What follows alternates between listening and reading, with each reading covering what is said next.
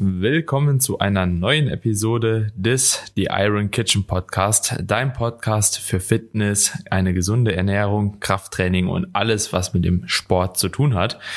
In der heutigen Episode haben wir uns was Besonderes überlegt und zwar hatten wir das glaube ich, noch nie gemacht. Doch einmal ganz am Anfang des Podcasts hatten wir mal eine Community Q&A-Episode und wir wollten das Ganze jetzt einfach auch noch mal ein bisschen frequenter mit hier einbringen, um euch natürlich auch stark und intensiv an dem Podcast teilhaben zu lassen. Und dementsprechend werden wir heute die zweite Community Q&A-Episode abdrehen und es sind auf jeden Fall ein paar richtig spannende Fragen reingekommen. Der Kamine weiß bisher noch gar nicht, welche Fragen hier uns vorliegen. Die habe nur ich gesammelt dieses Mal. Vielleicht machen wir das beim nächsten Mal andersrum. Aber es sind ein paar richtig coole mhm. Sachen dabei. Ich freue mich auf die Episode, Kamine.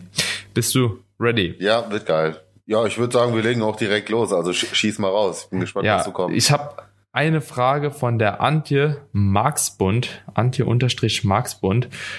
Warum Reiswaffeln als Pre-Workout-Meal?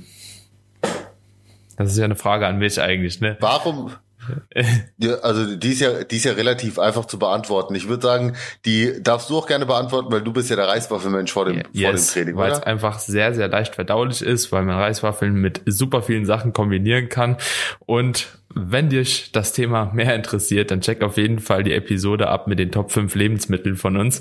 Weil da habe ich auch schon ein bisschen erklärt, warum ich Reiswaffeln so feier. Aber nee, ist halt ein cooler, easy Snack. Gute Carbs, gut verdaulich, lässt sich leicht snacken, immer und überall zur Hand geht's einfach gut runter, ne? Ja, also ich glaube, das sind auch so alle wichtigen Punkte. Herzhaft, süß ist für jeden was dabei. Was ich, aber was ich aber nicht so feier, sind diese ähm, Reiswaffeln, wo schon so Schokolade oder irgendwelche Sachen drauf sind. Also wenn dann pur und selbst belegen. Ja, ja würde ich auch sagen. Also ich, ich, ja. ich bin so weiß nicht, vielleicht bist du da ein bisschen anders drauf, nee. aber ich, also ich finde, das sind dann halt auch, also die Toppings, wenn man sich dann die Nährwerte anschaut, die sind dann nicht so, so ja, wirklich geil. Wenn, wenn du Schokoreiswaffeln isst oder also mit so Zartbitterschokolade etc., da hat halt auch einfach mal 100 Gramm oder so, haben da halt auch schon knapp 500 Kalorien, ne? das ist komplett irre.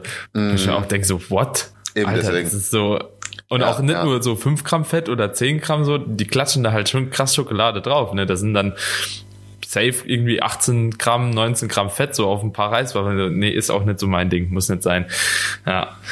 Aber, komm, wir gehen mal weiter. Kamine, was gibt es bei dir an Weihnachten? Fragt die Tan jx.san. Traditionell tatsächlich bei uns Fisch. Also ähm, wir machen dann so eine, also meine Mama, die eskaliert komplett an Weihnachten. Das ist, das ist wirklich Wahnsinn. Und seitdem mein Bruder Vegetarier ist, äh, eskaliert das noch mehr, weil das heißt, sie macht dann für meinen Bruder mhm. spezielle mhm. Sachen. Das heißt, es gibt ganz oft so gefüllte Cannoli mit ähm, Spinat und Ricotta. Das ist so eine Sache, die, die so traditionell bei uns ist. Dann ganz viel gemischten Fisch und auch Meeresfrüchte, viel Gemüse. Also es ist auf jeden Fall sehr gesund bei uns, mhm. muss man einfach so sagen sagen, nicht weil wir da irgendwie eine Vorgabe machen, sondern weil Mama einfach so kocht. Ja, und Panettone. Das ist so, äh, kennst nee, du das Panettone? Das ist so Tradition. Da, das ist so ein süßes italienisches, fluffig, luftiges, geiles Butterbrot. Ja. So, ich kann, anders kann ich gar nicht beschreiben. Das ist im Prinzip so unser Aber, aber ganz Panettone. ehrlich, das ist so die Süßspeise, die es bei uns gibt mit Rosinen. Es, es kann nur gut sein. Also, wir waren ja vor, vor zwei, ja, vor, vor drei Tagen, vor vier Tagen kamen wir ja aus Barcelona zurück, Alina und ich. Und immer wenn wir auswärts essen sind, ne? Also so, der Joker ist immer Italiener, weil Italiener halt immer geil schmeckt. So, das egal was du beim Italiener bestellst, es schmeckt halt einfach eigentlich gut. Und das habe ich halt bei ganz, ganz wenigen anderen kulinarischen Essen so der Fall. Also Pizza geht immer, Nudeln gehen immer. Und bei allen anderen Sachen ist es immer so ein bisschen mit Risiko verbunden. Deswegen ist bei uns immer so, wenn wir irgendwo auswärts sind, zweimal Italiener ist safe, weil das halt so ein Safe Call ist und alles andere wird dann immer so abgecheckt, ja. Also eure Küche ist schon ziemlich geil. Ja, muss man schon sagen. Ja, und meine Mama ist echt in der Küche eine Meisterin. Das ist Wahnsinn. Also wirklich. Also auch mein Papa, beide, aber Mama, die haut da schon ein paar Sachen raus, du. Pff, da ja, dir die Ohren. Irgendwoher musst du es ja haben, ne? Kamine, der Jan Patrick unterstrich Marquardt fragt, wie passe ich am besten meine Kalorien an meine gewünschte Zunahmerate an? Das, die Frage kann ich jedoch zupitchen. Das ist doch, das ist doch eine perfekte Coaching-Frage für, für dich. Ja, also Rate of Gain und so weiter hatten wir auch schon mal in der ähm, Episode besprochen, aber dafür ist ja auch so ein Community Q&A da, dass man so, so eine Frage noch mal kurz und knapp ja. erläutert. Also grundsätzlich solltest du eben wissen, oder solltest du dir erstmal errechnen, wie hoch dein Kalorienverbrauch ist, also wo deine Erhaltungskalorien grundsätzlich sind. Und Dementsprechend wäre es natürlich von Nutzen, dass wir das nicht nochmal komplett von vorne erklären müssen, wenn du die Podcast-Episode Kalorien berechnen. Ich weiß nicht mehr genau, wie sie hieß. Wir haben auf jeden Fall eine Podcast-Episode dazu gemacht, die auch vom Titel her relativ leicht zu finden ist. Die solltest du dir reinziehen, dann weißt du ungefähr, wie du deine Erhaltungskalorien errechnest. Und wenn du dann eine Zunahmerate von beispielsweise, keine Ahnung, ein Prozent pro Monat anrechnest, dann wären das pro Woche eine Zunahme von 0,25 Prozent. Und dann musst du die anhand deines Körpergewichtes letzten Endes ausrechnen, wie viel Kalorien du mehr essen kannst. Beispielsweise, ein leichtestes Beispiel ist immer, wenn man 100 Kilo wiegt und man möchte eine Zunahmerate im Monat von einem Prozent haben, dann wäre das ja ein Kilogramm pro Monat. Ja, und da muss man natürlich so ein bisschen runterrechnen, wie viel wäre das in der Woche. Dann wären das 0,25 Kilogramm pro Woche.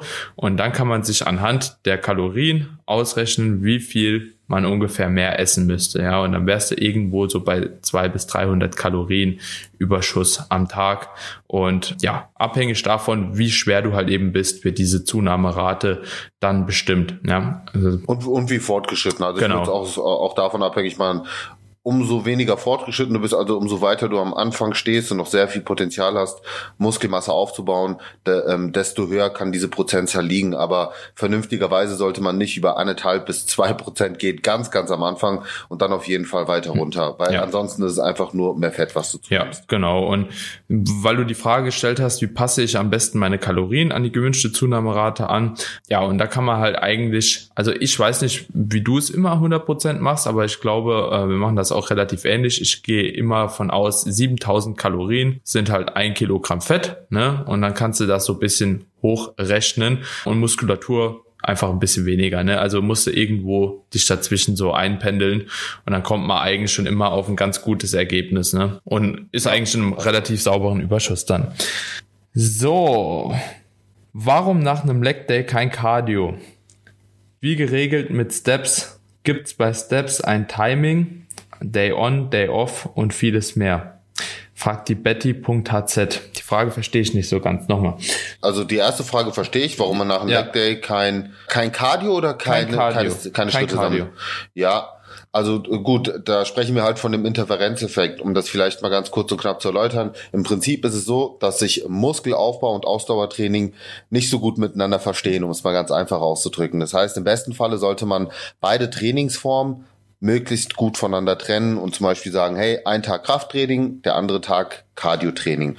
Und dieser Interferenzeffekt ist noch stärker natürlich wenn auch noch die gleiche Muskelmasse betroffen ist. Sprich, wenn du Beintraining machst und dann zum Beispiel noch joggen gehst. Einfach mal Gegenbeispiel du äh, trainierst Brust und würdest dann joggen gehen oder du trainierst Brust oder Rücken und setzt dich aufs Fahrrad, dann hättest du zwar auch noch diesen Interferenzeffekt, weil unterschiedliche Signalwege aktiviert werden. Also beim Muskelaufbau sprechen wir über mTOR und beim Ausdauertraining über AMPK. Einfach nur, dass du es mal gehört hast. Aber dieser Effekt ist auf jeden Fall da, aber quasi noch stärker fällt dieser Effekt aus, wenn du dann auch noch die gleiche Muskelgruppe trainierst. Also ich würde es auf jeden Fall sein lassen. Das ist auch wissenschaftlich ziemlich gut belegt, dass das eher unvorteilhaft ist. Und deswegen würde ich das einfach möglichst meiden, strikt voneinander trennen und genau an trainingsfrei, also an krafttrainingsfreien Tagen legen. Was wiederum kein Problem ist, sind Schritte sammeln. Also da musst du jetzt auch kein gesondertes Timing machen, ähm, solange du das in einem vernünftigen Rahmen hältst und jetzt nicht irgendwie krankhaft jeden Tag versuchst 20 oder 30.000 Schritte zu machen,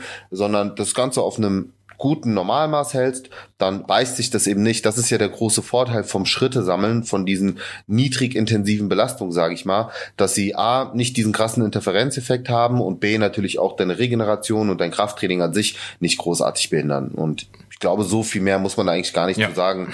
Ähm, außer Daniel, du hast ja noch wichtige Punkte zu ergänzen. Nee, aber ich habe jetzt die zweite Frage verstanden. Ich musste nur noch mal lesen. Und zwar geht es bei der zweiten Frage darum, wie geregelt man Steps einplanen muss. Also sind Steps genauso zu handhaben wie Cardio beispielsweise an On-Days oder Off-Days andere Steps zu machen. Und ähm, da kann man sagen, dass eigentlich so eine ja, grundlegende Schrittanzahl pro Tag von beispielsweise 8 bis 10.000 als Untergrenze einfach gesetzt werden sollten und die kann man halt eben Tag ein, Tag aus machen.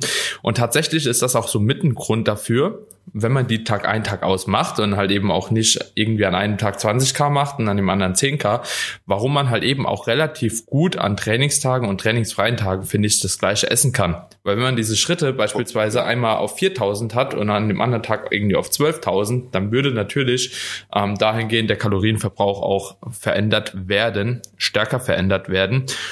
Und ja, dementsprechend bin ich auch ein Fan grundsätzlich davon, jeden Tag gleich viel Schritte zu machen.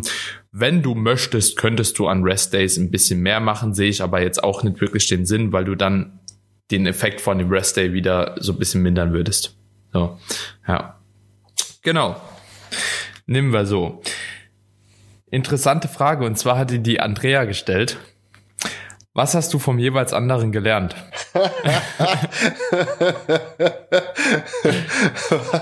Okay, das, das ist eine verdammt gute Frage. Oh, Daniel, komm, leg du los. Was, was, was, hast, was hast du von mir gelernt? das ist echt eine verdammt gute Frage. Also, ich habe auf jeden Fall von dir gelernt, zielgruppenspezifisch Fragen anders zu formulieren, beziehungsweise ander, äh, Antworten anders zu formulieren, um einfach nochmal ein bisschen zurückzurudern und das den Leuten ein bisschen verständlicher zu machen, die noch nicht so deep im Sport drin sind. Also das war auf jeden Fall eine Sache, die ich mitnehmen konnte, obwohl ich schon immer gedacht habe, ich mache das eigentlich relativ baseline, aber wenn man so in seiner Bubble drin ist, ne, ähm, dann merkt man gar nicht, wie tief man irgendwo eingestiegen ist. Was habe ich noch gelernt? Ernährungstechnisch kann ich auf jeden Fall immer noch was lernen. Äh, da bist du ein bisschen bewanderter, würde ich einfach sagen. So, das war ja auch der Hintergrund von dem Podcast, ne, weil ja du da einfach tendenziell tiefer eingelesen bist und auch aktueller eingelesen bist, glaube ich, weil ich habe auch hier so meine meine Standardsachen, die ich weiß, die brauche ich, die funktionieren, aber was darüber hinaus ist, ist oftmals nicht mehr so präsent, da bist du dann doch öfter präsent.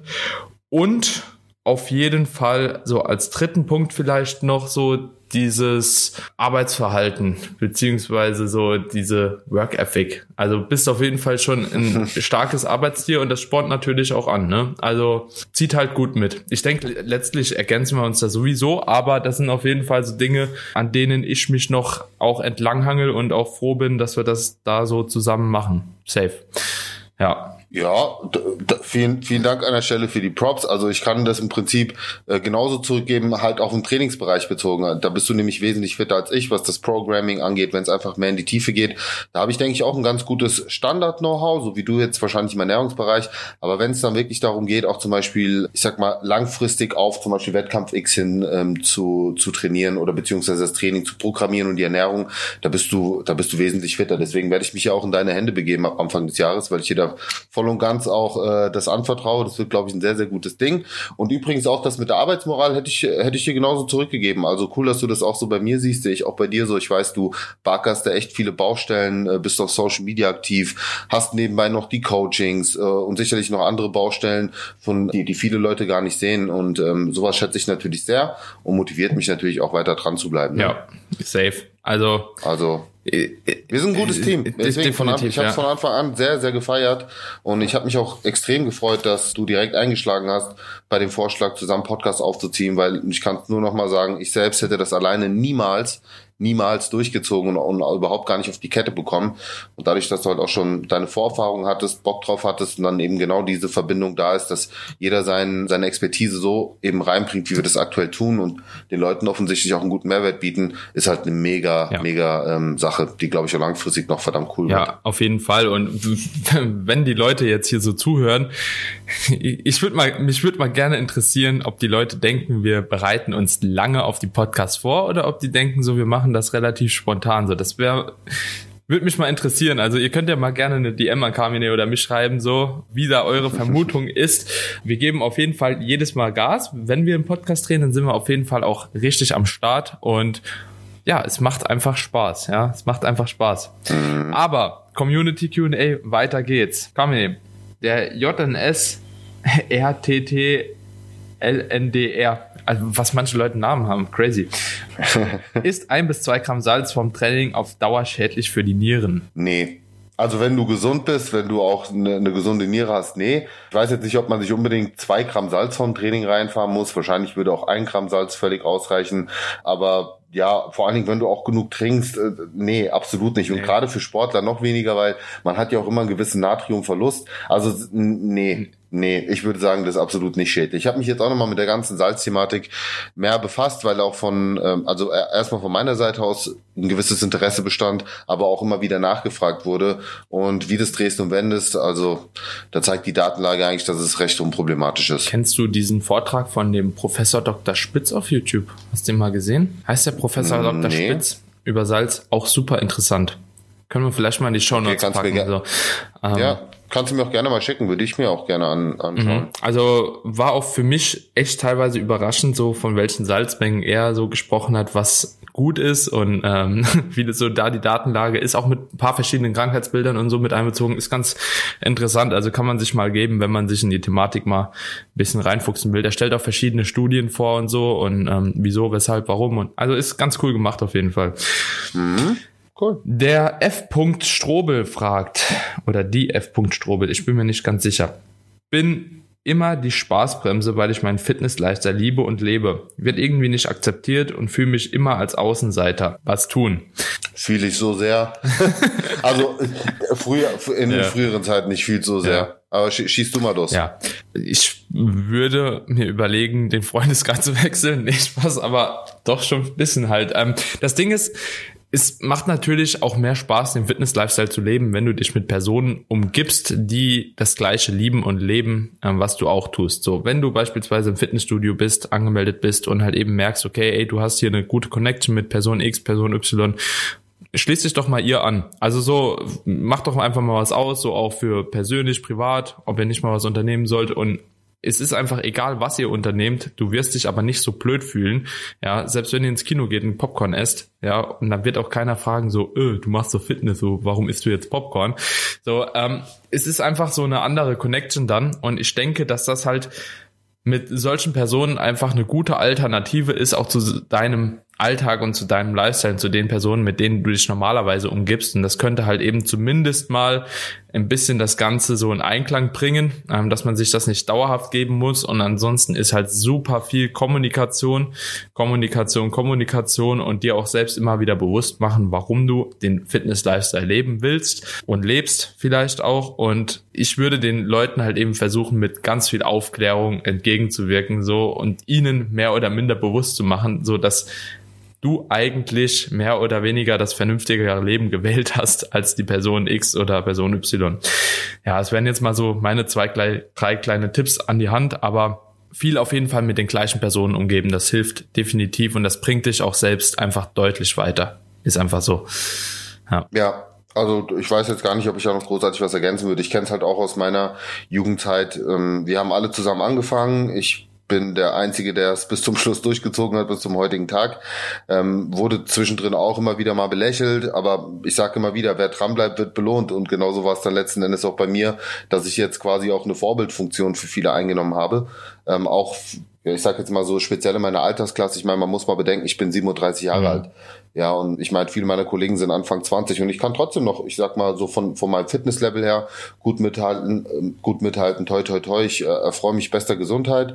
So von dem her, also ich würde ich würd mich da dann auf mich konzentrieren und das ist auch absolut nicht egoistisch, weil du musst dich nicht den anderen anpassen, sondern wenn überhaupt die anderen an dich, dass du, weil es geht ja um dein persönliches Glück und wenn keine von beiden Seiten irgendwie kompromissfreudig ist, dann musst du die halt wirklich auch Leute suchen, die, ähm, ich sag mal, e, entweder den gleichen Lifestyle leben oder einfach dein, dein Leben so akzeptieren, wie es ist. Weil das, das, was mir dann zum Beispiel auch überhaupt gar nicht gefallen hat, wenn es dann abends irgendwie unterwegs ging und dann ja, wieso trinkst du nicht? Und dann wurdest du quasi genötigt mitzutrinken oder keine Ahnung, wenn die dann Pizza bestellt haben, ah ja, wieso isst denn jetzt keine Pizza mit oder wie auch immer so oder du isst halt nur ein Stück und dann ja, machst du wieder dein äh, Fitness mm, oh. Fitness Ding so, ne, wenn so ja. das sind halt so Sachen, wo ich mir denke, warum? Weißt du, ich ich auf der anderen Seite würde ja auch niemals auf die Idee kommen zu sagen, boah, ihr Fettsäcke, warum fahrt ihr euch Pizza rein oder warum trinkt ihr normale mm. Cola? Mm. Und weißt du, dann, so, dann erwarte ich natürlich auch genau das ja. von meinem Gegenüber. Und das war dann so der Punkt, wo ich gemerkt habe, von einigen Leuten musst du dich dann einfach trennen und ähm, andere sind geblieben und so hat sich dann mein neues Umfeld ergeben mhm. mit der Zeit. Also ich würde sogar teilweise behaupten, es fehlt den Leuten an Intelligenz und Reflexion. Also ähm, nicht die Leute, die quasi um dich rum sind, aber die Leute, die dir so vorwerfen, oh, machst du wieder dein Fitnesslife. Das ist wirklich so, oh, ich weiß nicht, ob das schon ein bisschen dumm ist, so, weil wenn ich mal so, so rückblickend das Ganze betrachte. Es ist ignorant, ja, es ist ignorant einfach. Ja, und das ist halt ignorant halt ist halt auch gar nicht dumm. dumm. Also so kannst du halt weit spannen, ja, aber hast du schon ja. mal mit jemandem wirklich, also das kommt mir halt immer wieder. Hast du schon mal mit jemandem richtig Schlauen gesprochen? So, also wirklich ein intelligenter Mensch, wo du merkst, so, ey, der hat was drauf, der kommt nicht zu dir. Und das muss jetzt, das kann, das kann ein Bauarbeiter sein, das kann ein Hotelfachangestellter sein, das kann XY sein, Manager, ja. Keine Ahnung. Aber Leute, du merkst manchmal, wenn du dich mit jemandem unterhältst, wenn die offen sind für irgendwas und auch nicht so einfach ihren Film fahren. Mhm. Ich habe nie das Gefühl gehabt, der will mich jetzt irgendwie bedrängen damit. Also es ist wirklich so von den Leuten, so die ihr Leben halt nicht im Griff haben und halt eben das nicht packen, was du gerade packst. So die sagen, oh, fährst du schon wieder dein Fitness-Lifestyle.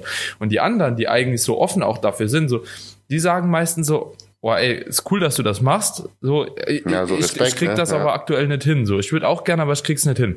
So, das ist so hm. die Art und Weise, wie halt, ne? Und wie gesagt, ob das jetzt dumm bezeichnet ist, ignorant oder wie auch immer, aber das sind irgendwie Personen, die selbst mit sich, glaube ich, auch ein Problem haben irgendwo. Ist mir mal aufgefallen. Das ist halt dann auch immer so die Frage, ob man halt sich mit den Leuten immer so umgeben will.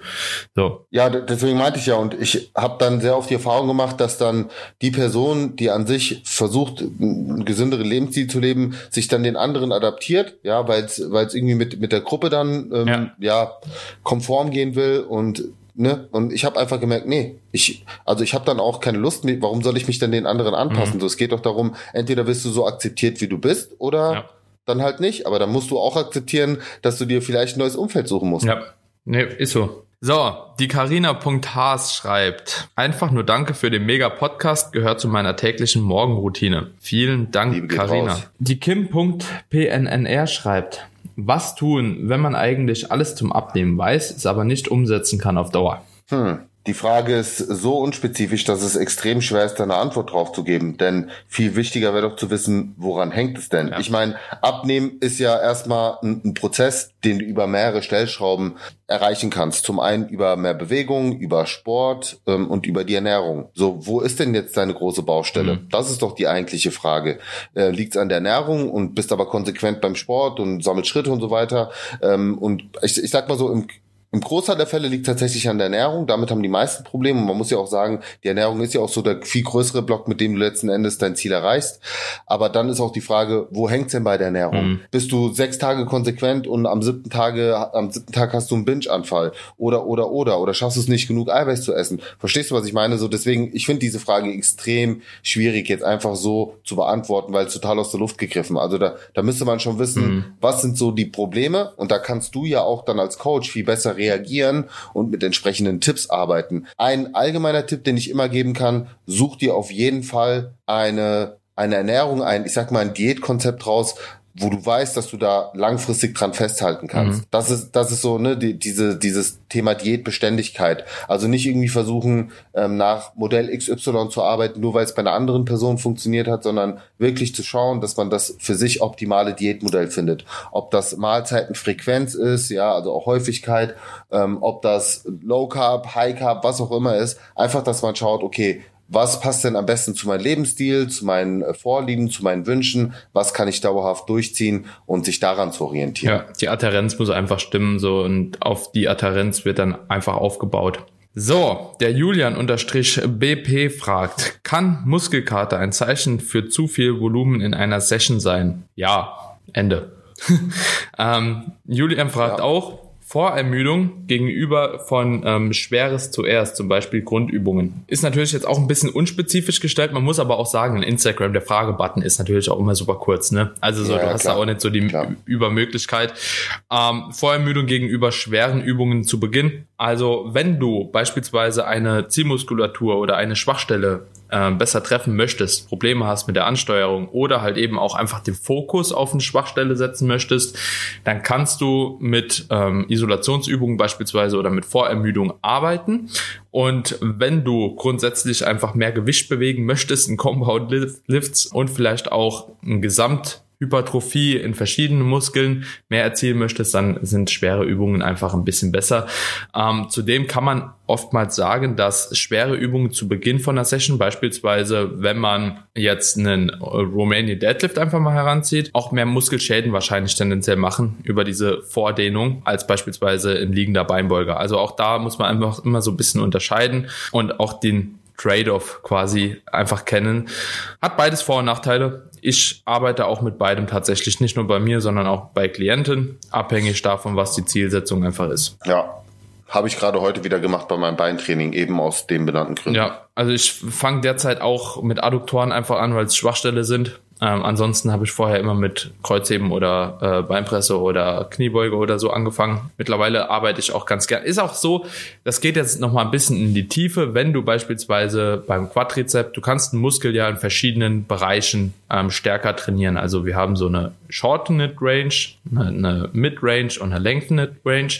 Und also einfach einmal gedehnt, einmal maximal verkürzt, etc. pp. Und je nachdem, welchen Teil der Bewegung du auch mehr fokussieren möchtest, das wäre jetzt wirklich so für Hypertrophie, ambitionierte Leute, die das letzte bisschen rausholen wollen, interessant, dann kannst du natürlich auch die jeweilige Übung dann so platzieren, dass du halt eben die Range besser triffst. Also um es einfach kurz zu knapp zu fassen, so wenn du die Peak Contraction, ja, also diese maximale verkürzte Position mehr trainieren willst, dann machst du halt einen Beinstrecker und wenn du halt eben so mehr in der Dehnung trainieren willst, machst du halt eine Kniebeuge, ja, um das ganz einfach auszusprechen. So, ja, und das kommt halt da ein bisschen drauf an. So. Die Katrin unterstrich Torn fragt, was machen, wenn jetzt wieder Lockdown kommt bezüglich Training ohne Home Gym? Ja, gut. Gleiche wie was vorher. hast du für eine Option? Das ist gleich ja eben. Also im Prinzip gibt's da keine Option. Mhm. Ja, wenn du, wenn dir dein Training wichtig ist, wenn du nicht allzu viel von deinen bisher erreichten einbüßen möchtest in der Zeit, da wird jetzt natürlich nicht so viel passieren, je nachdem, wie lange sich das Ganze dann auch, ja, wie, wie lange sich das Ganze hinzieht, dann äh, ja, kannst du entweder einen sehr, sehr, sehr langen Deload einlegen sozusagen, aber ich würde dir auf jeden Fall empfehlen, zumindest äh, daheim irgendwie irgendwas zu Mhm. machen. Ja. Also ich Kauf dir Kurzhandel. ja, kannst du auch gerne machen. Ka kauf dir einen Kurzhantelset oder ich habe sogar einen gratis Trainingsguide mit ähm, solchen Loopbands gemacht. Also den findest du auch bei mir auf der Homepage, kannst du runterladen. Ansonsten schreib mir gerne nochmal. Mhm. Und ich muss sagen, Letzte Frage noch, oder? Wir haben noch äh, eine Minute. Ja, die peitschen wir noch raus. Mm, kommen z- zwei. Ah, okay, nee. Hier kam eine, eine, eine Bitte. Periodenverlust bitte thematisieren. Nicht wegen Diät, sondern wegen hartem Kraftsport. Interessant. Ein kleines Review bitte über Melatonin, GABA, CBD etc. pp. Schlafsupplements. Dann, wie baut man eine Periodisierung auf? Hatten wir schon eine Podcast-Folge drum gemacht. Die Jawohl. Erle und Bach fragt, was ist eine Arthrose in euren Worten und welche Trainingsempfehlungen würdet ihr geben?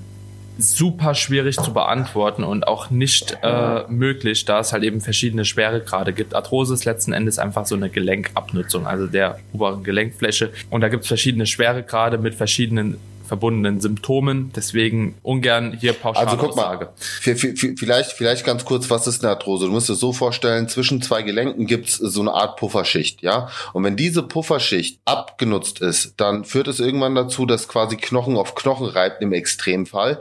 Und äh, das sorgt eben für sehr, sehr starke Schmerzen. Und je nachdem, wie viel von dieser Oberfläche, von dieser, von, von, von dieser Pufferfläche abgenutzt ist, spricht man halt von unterschiedlichen Schweregraden. Ja. Und deswegen ist es auch so pauschal nicht möglich zu sagen, so, also die und die Übung Ja. geht gut, die und die Übung geht weniger, sondern ähm, aus meiner Erfahrung heraus ist es so, dass selbst zwei Personen mit den komplett gleichen Schweregraden im gleichen Gelenk trotzdem Übungen unterschiedlich gut oder schlecht vertragen.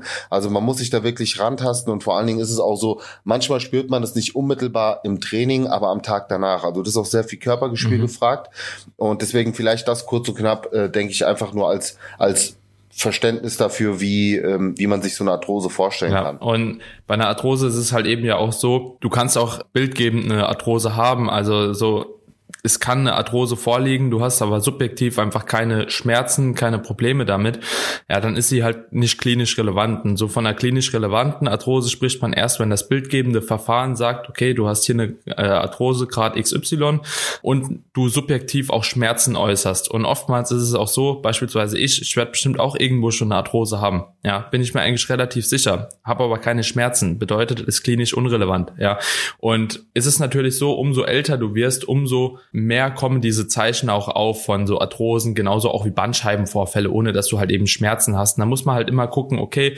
nur weil MRT oder was auch immer sagt, okay, du hast hier einen Gelenkabrieb, äh, würde ich mich auch mental versuchen, nicht unbedingt davon beeinflussen zu lassen. Das ist ganz, ganz wichtig, weil das nicht unbedingt schlimm sein muss, sondern was ist, das halt eben im Alter halt eben einfach so eine gewisse Normalität auch hat. Ja, genau. Dementsprechend der Umgang damit ist auch ein sehr, sehr wichtiger Punkt so bei der Behandlung. Ja. Alright. Ich würde sagen, damit schließen wir das Ganze ab. Waren jetzt doch schon bestimmt 15 Fragen knapp oder so, haben wir bestimmt gemacht. Keine Ahnung. Auf jeden Fall, wenn euch die Episode gefallen hat und wenn ihr mehr solcher QAs wünscht, das können wir gerne immer mal wieder zwischenschieben. Ich denke, das geht hier ganz gut. Und ich finde auch, im Podcast hat man da auch einfach eine bisschen andere Möglichkeit, das zu beantworten, als in so einer schnellen Insta-Frage, ne? Weil man dann einfach auch ein bisschen mehr ausführen ja, kann. Dementsprechend, wenn ihr Bock drauf habt, schreibt uns gerne per DM oder wie Carmen hier immer sagt, macht einen Screenshot von der Folge und schreibt Hashtag mehr QAs und dann können wir das eben auch einbauen. Alright. In diesem Sinne. Yes. Reingehauen. Spaß das. Ciao, ciao. Tschö, macht's gut.